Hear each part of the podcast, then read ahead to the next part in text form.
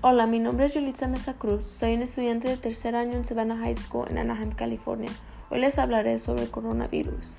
Según el, artículo escrito por Natalie Baptist en el sitio Mother Jones, dice que los Estados Unidos han registrado la mayor cantidad de muertos por coronavirus en el mundo, con 200.000 y más.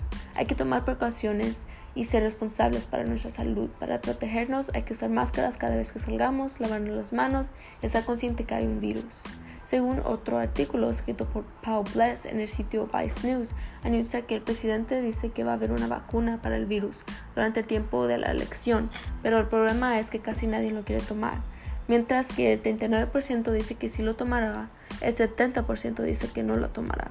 En el artículo escrito por Molly Ball en el sitio Time 100, dice que si continuamos a ignorar el virus, como muchos están haciendo, el virus no se irá pronto, porque va a continuar a contaminar de gente a gente. En mi opinión, lo más importante de este tema es que hay que usar máscaras porque eso protege a las áreas donde el coronavirus contamina más rápido y fácil. es importante el coronavirus porque cambió todo el año 2020. Lo ha cambiado desde cómo se lleva a cabo la campaña hasta cómo votamos y qué valoramos. El coronavirus se relaciona con la elección presidencial porque ha cancelado convenciones, ha cambiado la recaudación de fondos y las campañas a digital.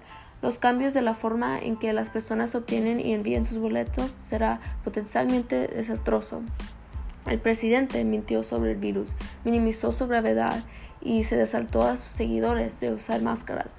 Fue una acción de ignorancia científica para él. Afectó en afecta en cómo seleccionamos al presidente que se encarga de poner fin a la pandemia, hacer frente a sus secuelas y dar forma a la nación.